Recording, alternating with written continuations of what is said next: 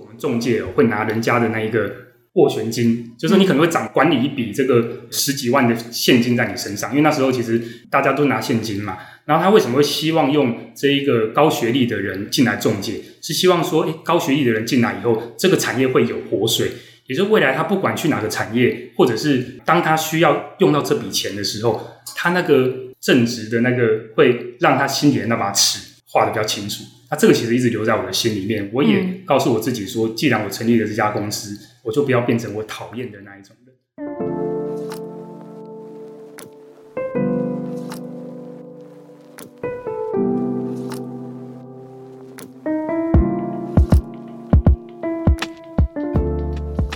大家好，我是 AMA 台北摇篮计划的 Jasmine。今天的创业新生代创业成长学邀请的来宾是爱酷智能的创办人林庭珍 Jason。那爱酷智能是一家以 AI 为核心，提供行销科技服务的公司。透过自己架设的 CDP 系统以及对话式的商务应用，达成客户预期外的行销自动化以及精准行销的成效。那我们先欢迎 Jason，请 Jason 跟听众朋友打个招呼。好，大家好，我是爱酷智能的 Jason 哦。那这个爱酷智能是一家行销科技公司，我们相信未来每一家公司都应该是数据公司，所以呢，我们应用自行开发的三套产品去协助中大型品牌来做这一个转型，解决数据应用的问题。那我们的客户有这个。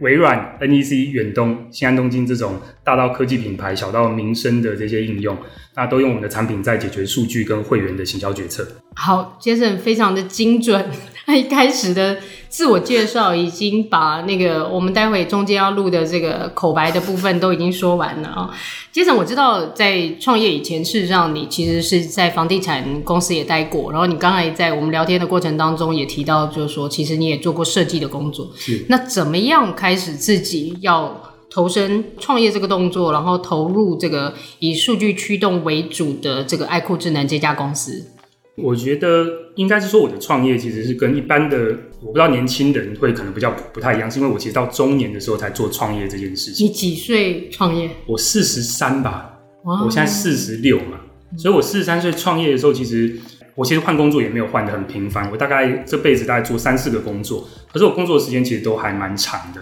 所以呢，其实那时候真的是下了一个蛮大的决心，因为你是放弃一个工作归零，然后再重新进入一个。归零的工作，这样为什么会做这个决定？是因为我那时候其实我比较特别，是我在前面的两个房地产的公司都是管系统以及跟行销，但特别是这两个公司的系统也是 IT 部门归我管之外，行销也归我管。那那时候其实我们大家都在投广告，其实，在十几年前大家都大量的在买广告，是。可是买完广告，你每一年花完了以后，都会去想说，哎，我行销的预算花完了，我大概企业本身会留下什么？嗯，我认为未来的趋势都是，呃，只有云端跟数据是一个大趋势。所以呢，那时候云端科技刚好在台湾开始往下生根，所以呢，我们会知道说有三朵云，像这个 Google 的、呃、Amazon 的跟微软。那微软刚开始在台湾，他想要做的是、呃、希望中大型的企业可以用数据来协助这一个做一些像是影片的转档啊，或者是这个 AI 的应用。那那时候我们就蛮特别，我们就把这个自然语言，它里面有个服务叫 Louis，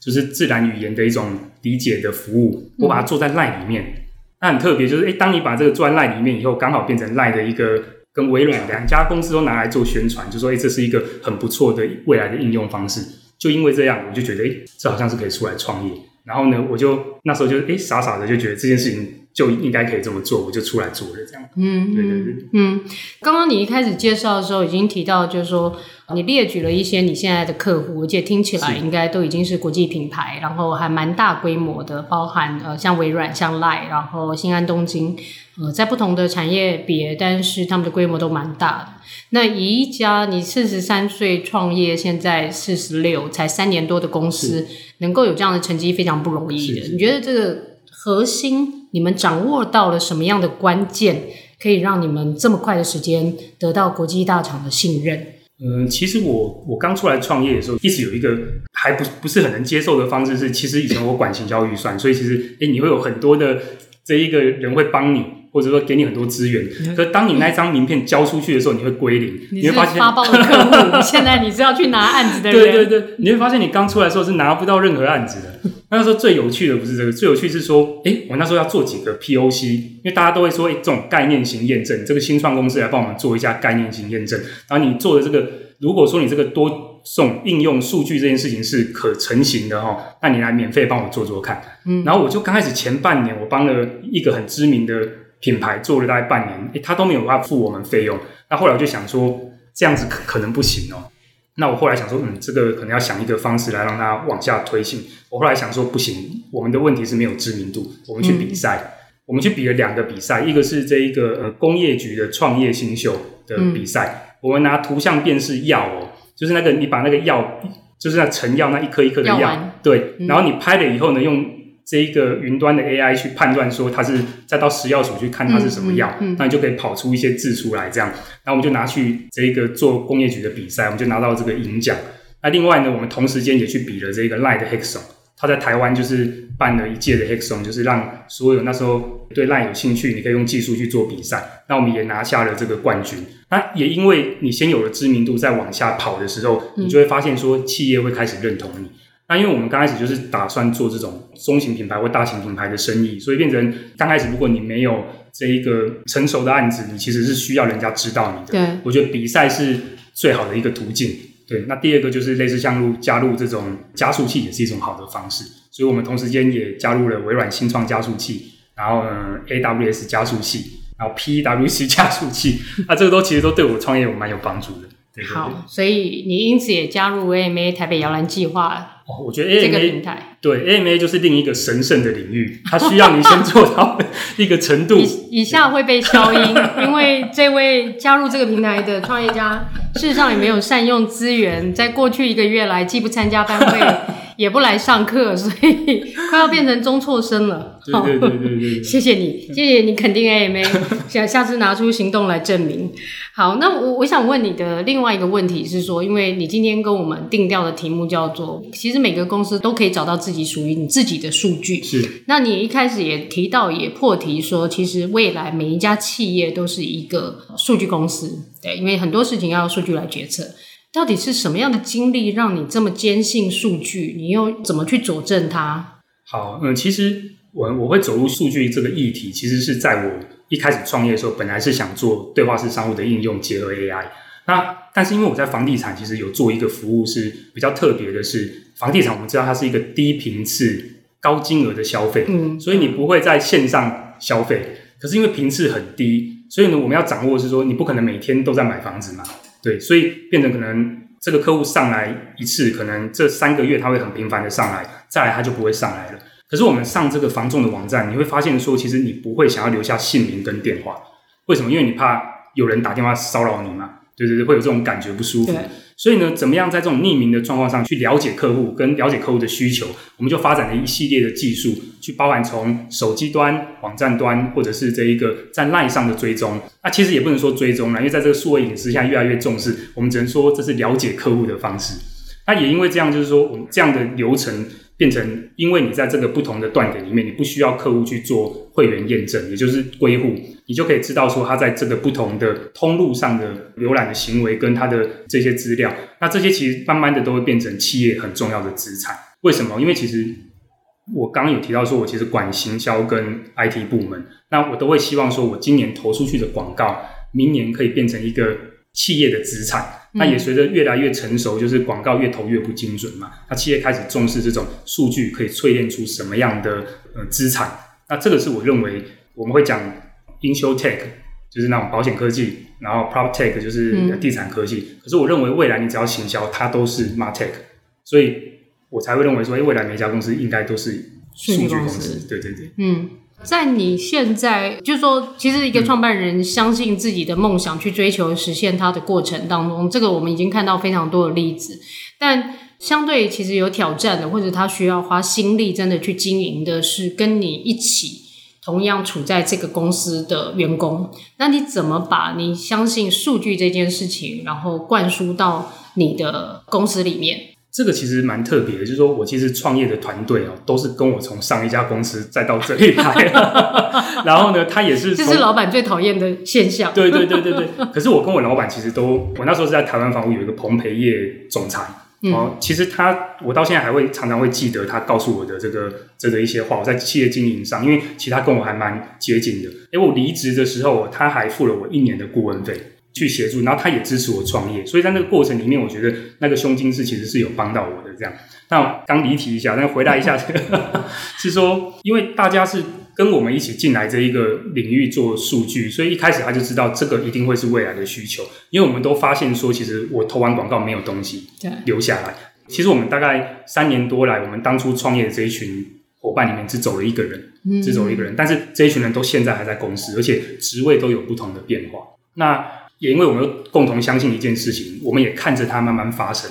我记得我有一个这个核心伙伴啊，他我们刚出来不是讲前半年比较没生意嘛，他就问我说：“哎，Jason，我们这公司到底不会做？” 对对对。可是随着我们一直往上走上去，其实他看到越来越多的客户进来，而且其实都是我我常常讲是金字塔顶端的这些品牌客户。那大家也慢慢相信数据会是。未来所有企业应该有的资产，那这个其实就陪我们往下这样一直走下去。嗯，好，然后我想那个，因为在准备资料的时候，其实也听过你谈，就说现在你的算是一个企业的员工遵守的一个守则，或者是你可以说，其实也是你们企业文化追求的。那你提到了三个关键字：敏捷、正直跟当责的这样的一个特质。那为什么你会把这三个字当做你们的企业员工坚守的一个理念或守则？嗯、其实我觉得敏捷是一个新创公司很需要具备的。可是弹性、速度应变，对对对对。那你要看这个公司到底它新创的路程有多久？那我们做的这个产业其实数据跟行销整合在一起，其实，在三年半前我在做的时候，其实市场上并没有人提。也就是说，我还记得这个，我跑去一个法律事务所，希望。因为我是做第一方数据嘛，然后希望法律很有名的这个法律顾问能给我一些这个咨询，他会告诉我说，他觉得这件事情在市场上不可能推广。所以，但是呢，随着时间推移下来，我们不断的修正，透过这种修正的文化，让我们的产品跟这个服务的客户越来越具规模。那我觉得敏捷是我们留下来很重要的一个资产呐。那当则是，其实你从十个人、二十个人到现在我们将近一百人，其实会留在这家公司很久的。几乎都是当责的人，也就是他自己会去规划自己要什么。嗯，对。最后一个就是正直啊，那正直是我觉得我自己也在学习啊，这个其实是要留在企业很重要的一点。那这个其实就它会需要一点时间。就是我其实，在 几年前哦，在我在房地产服务的时候，我去天下的一个论坛听周俊吉先生讲一个演讲，他讲的很好，是我们中介哦会拿人家的那一个。斡旋金，就是你可能会掌管理一笔这个十几万的现金在你身上，因为那时候其实大家都拿现金嘛。然后他为什么会希望用这一个高学历的人进来中介？是希望说，诶，高学历的人进来以后，这个产业会有活水，也就是未来他不管去哪个产业，或者是当他需要用到这笔钱的时候，他那个正直的那个会让他心里的那把尺画的比较清楚。那这个其实一直留在我的心里面。我也告诉我自己说，既然我成立了这家公司。我就不要变成我讨厌的那一种人。那这个东西就是我成立这家公司，嗯、但是三年多就我没有对不起任何一个人，这样。那这个是我觉得蛮值得分享，这样。嗯，哇，非常棒，特别是在提到正直这件事情，我相信其实，在不同的产业看重正直这件事情，确实会有程度上的落差。那特别是经历过可能周遭的这个产业，不见得能够把正直的这个守则能够遵守的那么好，而却有这样的醒觉，我觉得是非常难得的。那我们先休息一下，第二段我们再回来跟杰森聊聊整个行销科技未来的趋势跟展望。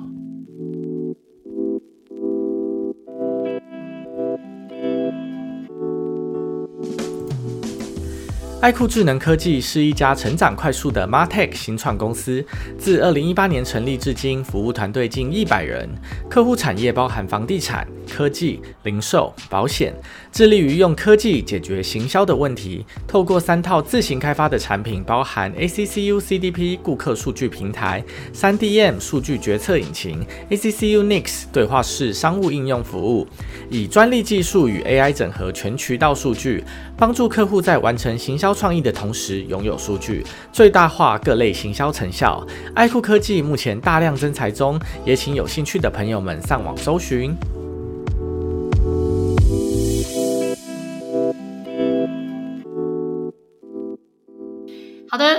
二段节目回来，创业成长学。今天的来宾是爱酷智能的林庭真 Jason。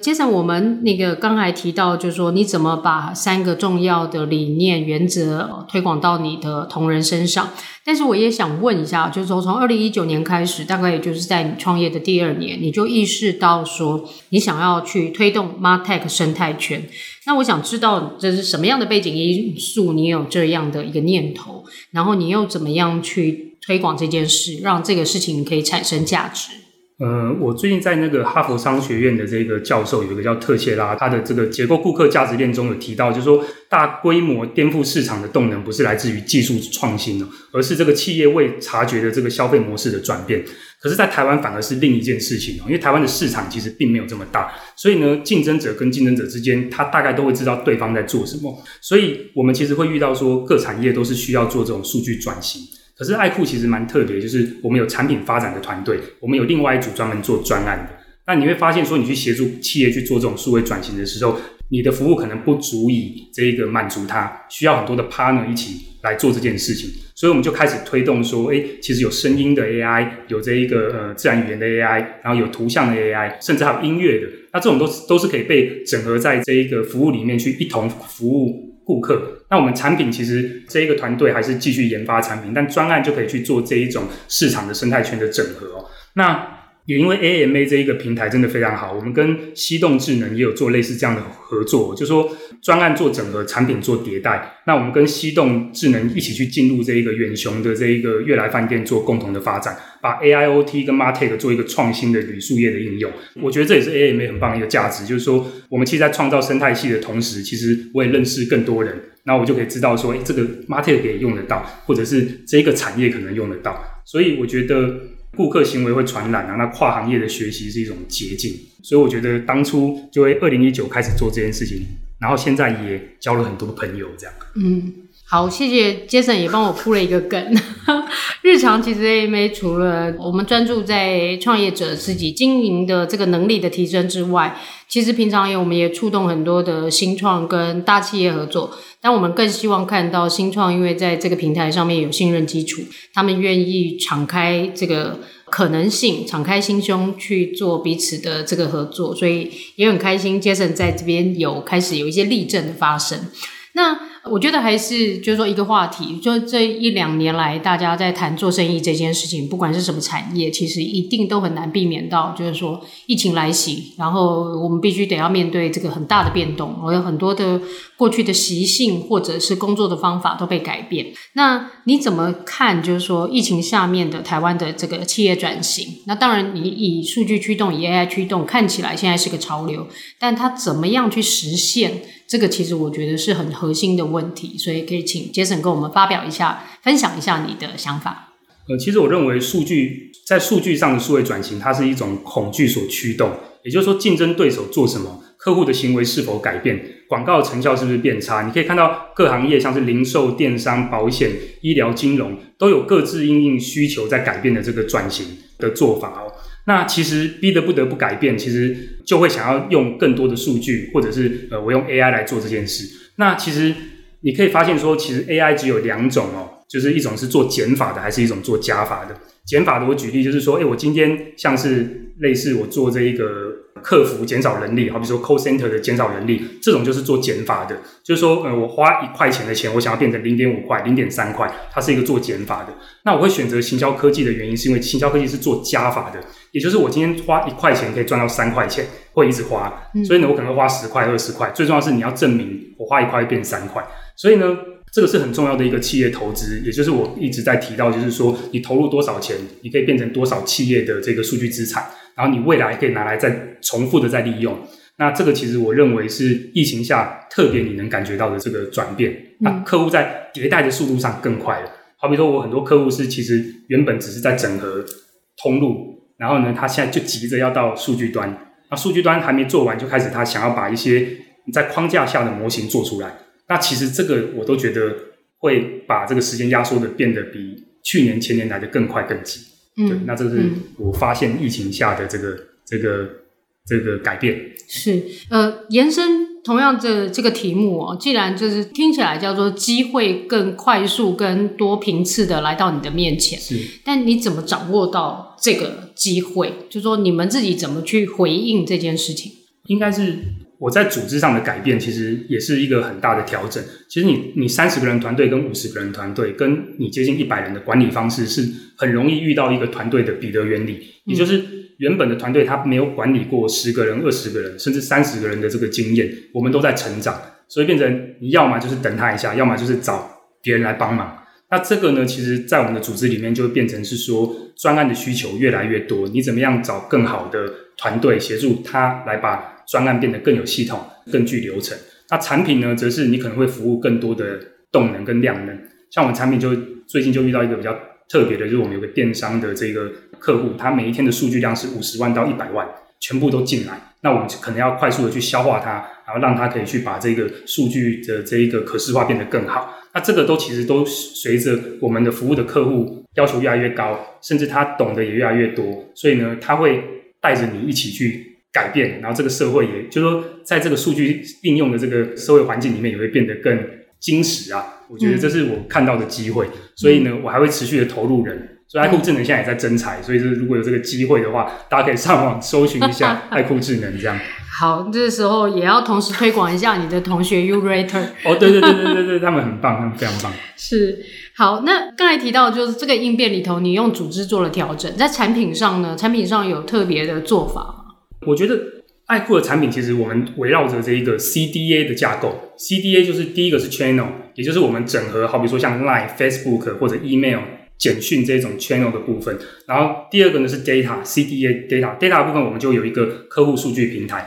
但是呢，前两三年的时候，其实客户大概都在 CD 这个阶段，也就是说，我整理通路的资料到 data 而已。但是近一年来，AI 的需求变得非常多，也就是说，他希望针对我这个产业，好比说保险，针对零售，针对房地产，他要长出他自己要的推荐模型。那这个呢，A 的需求就变多了，我们就。必须去针对它开发一个决策引擎的产品，所以呢，我们现在做的产品会有三种，嗯、一个是针对 channel 的这种对话式商务的平台，那第二个呢就是 CDP 顾客数据，那第三个就是 AI 决策引擎。那 AI 的决策引擎可以放在任何企业要用的端去做推荐的决策。对，那这是针对疫情我们加速来。这个开发的服务，所以这三个产品应该在疫情期间，它也有不同的消长，对吧？哦，对，其实这个哇，这真的小花问的非常专业哦。其实我我们发现说，其实在特别是在通路，就是说我刚刚讲 C 这一个 channel 端，其实会。百花齐放，也就是很多的新创进来这个领域，解决某一个产业的痛点，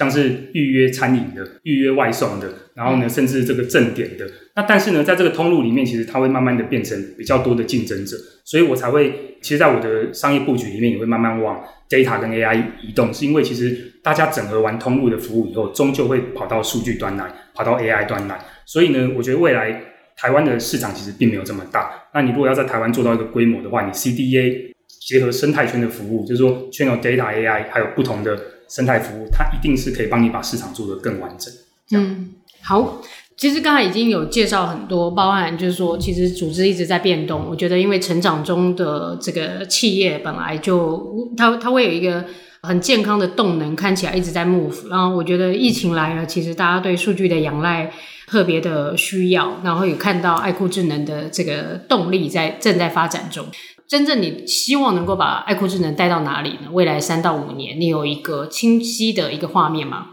我觉得我其实都没有改变我自己的想法，是说，其实我三年多前在做 MarTech 这件事情，到现在，其实我的产品面都没有做任何的，我就目标都没有改变的，就是我帮助企业来做，每一家企业未来都会是数据公司。那帮大家带去哪里？其实我比较想回到是说，我很认同最近看那个无限赛局，就是说，企业其实是没有竞争的输赢。哦，没有竞争的输赢，它反而是在自我的只有落后，没有没有成败了。也就是说，你把时间花在你自己身上，然后你取得最多的客户、最多的服务量能，然后你的营收有一直成长上去，你自然就会到你要的阶段。好比说，有的人阶段是他要上市，有的人阶段是可能要到海外。那我自己其实其实是有个加一市场啊，就是说创业的时候我一直想往日本走这样，因为我其实很喜欢日本那个地方，所以我自己在找 CVC 的投资人也都往，好比说东京海上或者是这个日本 Adways 这种游戏的上市公司这种方式去做 CVC 的选择。那这对我来讲有个好处是说，你目标放在那里，你什么？用各式各样的方式，你终究会到那个，有一个清晰的目标。对对对，那我没有改变，就是说，第一个是加一市场，第二个呢，上市的其实上市是心里一个小小的梦想，但我觉得他会做得到。但是我们现在才就是三年多想这件事情，会不会太早？其实这我也是第一次讲出来，但我心里是很想这么做。那如果第一次创业就可以创业到上市，我觉得这是很好的梦想。那我是想往这个方向走。好，那最后我想要请你给这个同在创业这条路上的朋友一些建议。好，我觉得因为我创业运气是真的蛮好的，就是我不管是我的财务，或者是我的投资人，或者我的股东，都是在市场上已经有做过一段时间，所以他给我的帮助其实蛮多的。那我会鼓励是说，其实创业是一个面对自己的镜子啊。你初期的话，当你开始出来创业的时候，你会没有朋友，你没有商业的伙伴，但是你只有团队。那你如果能最快的把这一个最小可行性产品做出来的时候呢，这一个你会越快找到朋友，找到合作伙伴。那我觉得这条路是在零到一的过程里面，我觉得最艰辛的。那创业其实就像是在一个无光的隧道里，这不知道谁跟我分享，但我觉得非常有道理，就是在无光的隧道里面开，然后呢，你要自己去点燃那一盏小小的灯。然后如果你的自我的这个能量越强大，你这个灯不但能照亮你自己，还可以照亮别人。所以我觉得每一个创办人都要相信自己那个灯是够强大的，这样。嗯，非常有一个信念在里头，非常的核心，然后抓得很稳的一个话，这样要相信自己的是够强大的。好，今天非常感谢爱酷智能的创办人 Jason 跟我们分享这三年多来的创业故事。我想大家可以感受到一件事情，就是一个在成长动能中的过程的新创。他的这个能量跟他那个气氛氛围是很不一样的。然后也谢谢杰森给我们带来，就是说接下来所有的企业事实上都是数据的企业，因为所有企业做决策是少不了要由数据来做这个中间的驱动的哦。那呃，也谢谢刚才提到的，就是他推动到自己的企业里头的三个价值观，其中的一项正直。我觉得在任何的产业，这都是一个非常非常重要的一个核心。真的谢谢这个 Jason 今天第一次在节目中说出，呃，其实上市也还是他的一个衡量公司成功的一个重要的指标。也祝福他能够成功的往海外发展，去到他喜欢的日本。各位听众朋友，如果你喜欢 AMA 与 Meet 创业小聚合作的子单元，欢迎你分享给你身边的朋友，也记得订阅创业新生代，让更多的人一同认识创业家的精彩故事。我们下次见。